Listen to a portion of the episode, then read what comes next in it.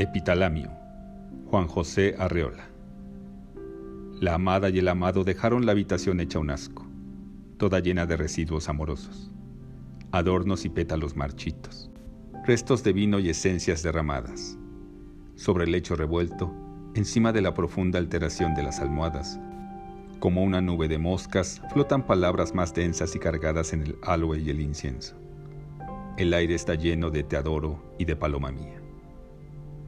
Mientras aseo y pongo en orden la alcoba, la brisa matinal orea con su lengua ligera pesadas masas de caramelo. Sin darme cuenta, he puesto el pie sobre la rosa en botón que ella llevaba entre sus pechos. Doncella melindrosa, me parece que la oigo como pide mimos y caricias, desfalleciente de amor. Pero ya, vendrán otros días en que se quedará sola en el nido, mientras su amado va a buscar la novedad de otros aleros.